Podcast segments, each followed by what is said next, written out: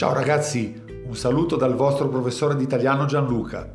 La nuestra cita de hoy con la gramática italiana express nos llevará a conocer más acerca de los adjetivos calificativos. Pero como siempre les voy recordando que pueden seguirme en mis redes sociales, Instagram, LinkedIn, Facebook, YouTube y per podcast Anchor, Spotify en iTunes bajo el nombre de Gianluca Cerano o Scuola di Lingua Italiana Cerano. Como siempre, antes de conocer algo gramatical, les voy a traer como invitado especial hoy Enzo Ferrari. Enzo Anselmo Giuseppe Maria Ferrari, noto come Enzo Ferrari, nasce a Modena il 20 febbraio del 1898. Muore a Modena il 14 agosto del 1988.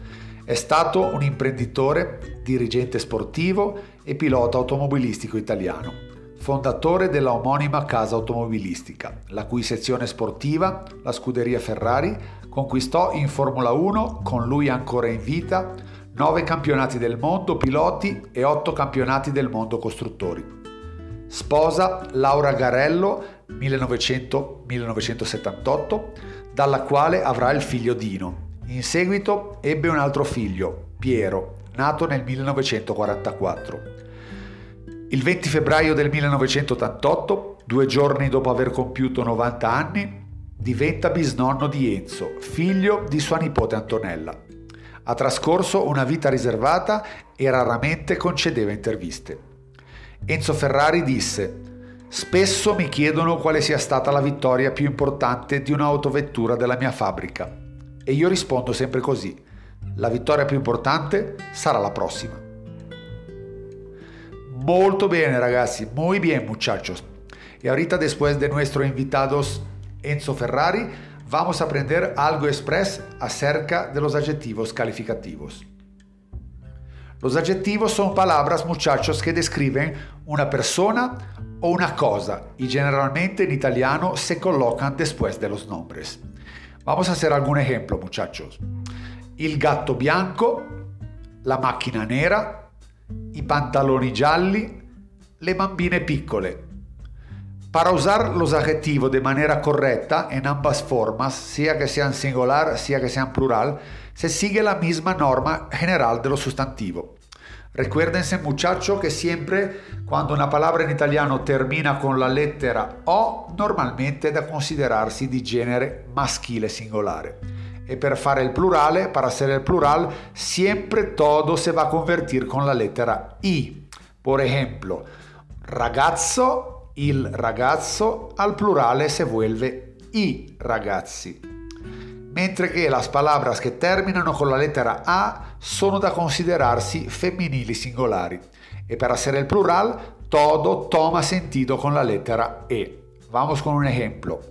La ragazza, le ragazze. La misma cosa, muchacho, pasa entonces con los adjetivos. Vamos con algún ejemplo. Il ragazzo è alto. El muchacho es alto. I ragazzi sono alti. Acá todo toma con la I. Da alto pasamos a alti. Miramos el femenino. La ragazza è buona. Entonces acá toma el femenino de la A. Le ragazze sono buone, entonces acá toma sentido con la lettera E del plurale. Recuérdense naturalmente que en italiano hay algunos tipos de palabras que son excepciones, o sea, son la minoría porque terminan con la lettera E y pueden ser sia singolare maschile, ma anche singolare femenino. Por ejemplo, intelligente, ¿ok? Esto valdría sia per il masculino sia per il femenino. El plural automaticamente tomaría la I. La ragazza intelligente o il ragazzo intelligente e al plurale tomaría i ragazzi intelligenti o le ragazze intelligenti. ¿Ok, muchachos? Muy bien. Recuérdense siempre que hay que los adjetivos tienen que concordar siempre con lo sustantivo.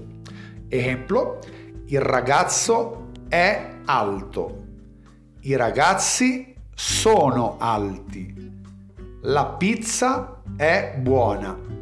Le pizze sono buone. Il bambino è intelligente. I bambini sono intelligenti. La bambina è intelligente. Le bambine sono intelligenti.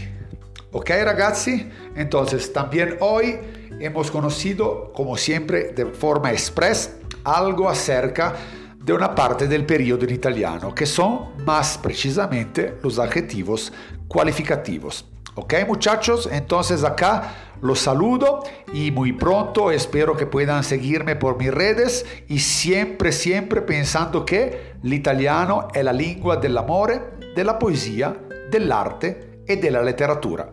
Ciao ragazzi, a presto!